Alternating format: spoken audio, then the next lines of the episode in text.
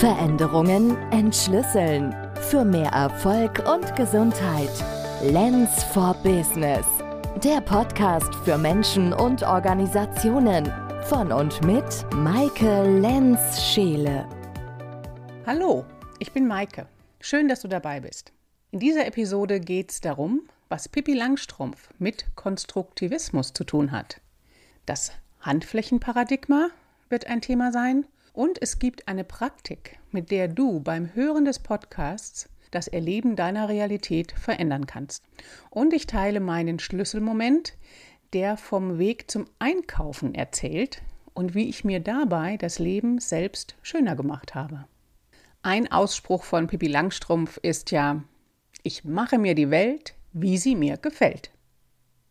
Sie lebt als Kind allein in einem großen Haus, sie isst, was sie möchte und auch wann sie möchte und nicht dann, wenn Erwachsene ihr das sagen.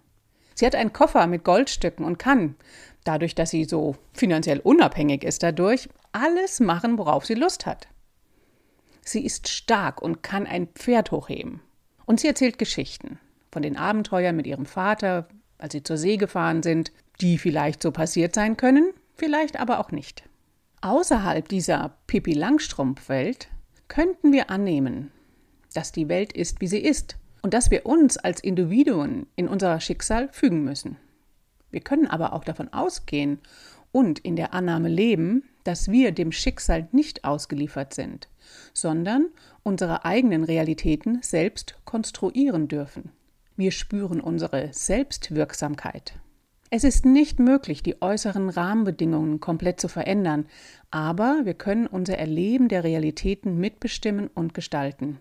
Sehr häufig ändert sich dadurch auch etwas im Äußeren. Ein bisschen Pipi tut uns allen gut mit ihrer positiven Lebenseinstellung. Aber kann das auch zum Problem werden?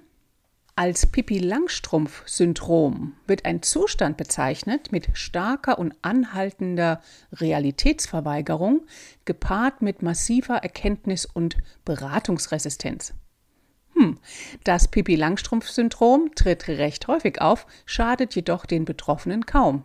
Es ist eher für die Mitmenschen eine Herausforderung, damit umzugehen.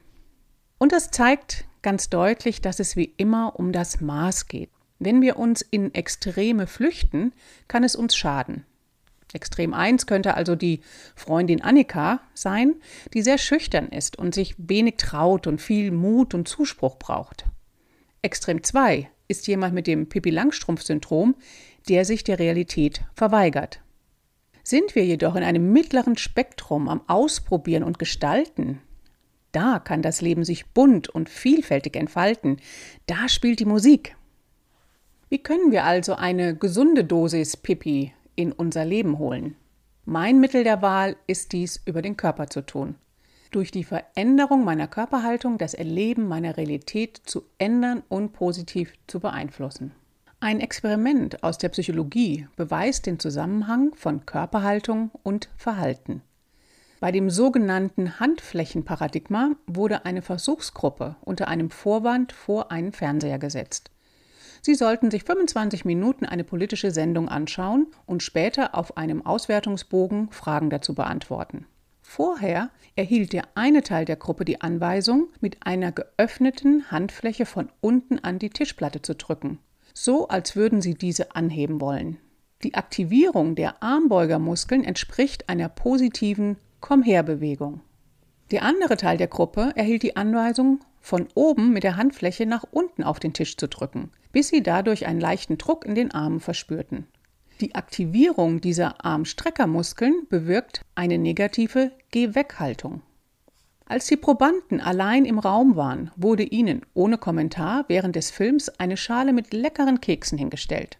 Am Ende des Films konnte ausgewertet werden, dass die Gruppe mit der positiven Komm-her-Bewegung durchschnittlich 2,6 Kekse pro Person verspeist hatte und die Gruppe mit der negativen Geh-weg-Bewegung nur 0,9 Kekse pro Person. Hier ergibt sich ein Faktor von 3. Es wird uns deutlich, wie stark die Körperhaltung auf unser Befinden, unsere Gefühlswelt und unser Verhalten Einfluss nimmt. Und da dieser Einfluss so groß ist, biete ich dir jetzt an, hier etwas auszuprobieren. Beobachte dich mal.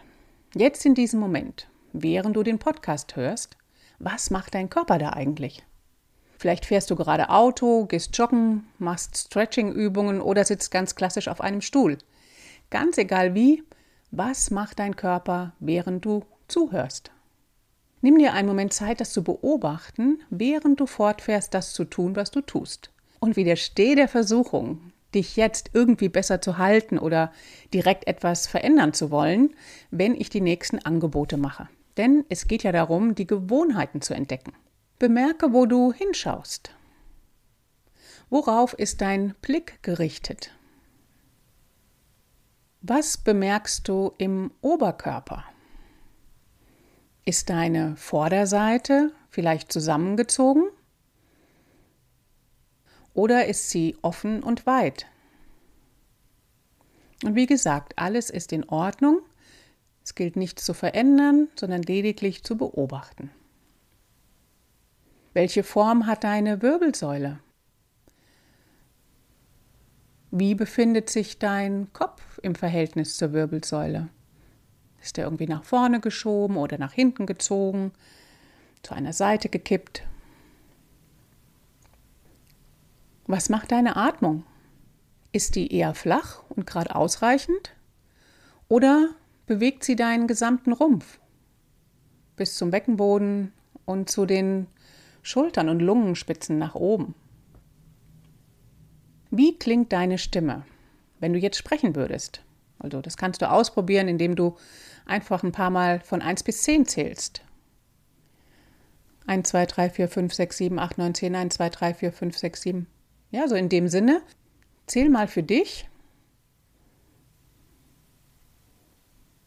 und hör dir zu, wie klingt deine Stimme. Und nun auf einer Skala von 1 bis 10, wie fühlst du dich jetzt? Wie erlebst du dich in deiner momentanen Realität? 1 ist eher nicht so toll und 10 ist, ich fühle mich voller Energie und strotze vor Kraft. Merk dir deine Zahl und jetzt erlaube dir deine Körperhaltung zu verändern. Beginne damit, dich sanft zu räkeln, wie eine Katze. Und erlaube, dass dein Körper sich ausbreiten kann. Alles von dir darf weit und offen sein, zwischen deinen Fußsohlen und deinem Schädeldach kann es Länge, Weite und Raum geben, ohne dass du dafür irgendetwas tun müsstest. Und erlaube deinen Halsmuskeln loszulassen, sodass dein Kopf sich wie von selbst auf dem Atlas, dem obersten Halswirbel, ausbalancieren kann, sodass dein Blick weit und offen ist Vielleicht magst du dich umschauen, vielleicht magst du auch den Blick weit werden lassen, sodass du Peripherie rechts und links, oben und unten noch mit einbeziehst. Und erlaube dir, dass die Atmung in dich hineinfließt. Auch dafür gibt es nichts extra zu tun. Und nimm wahr, wie deine Vorderseite sich jetzt zeigt. Vielleicht auch im Verhältnis zu dem vorherigen Beobachten. Ist es da eher zusammengezogen und eng oder ist es weit und offen? Und wie würde deine Stimme jetzt klingen, wenn du sprichst? Und du kannst auch hier wieder von 1 bis 10 zählen, ein paar Mal hintereinander. Da musst du nicht drüber nachdenken, was du sagst. Und du kannst dir selber zuhören.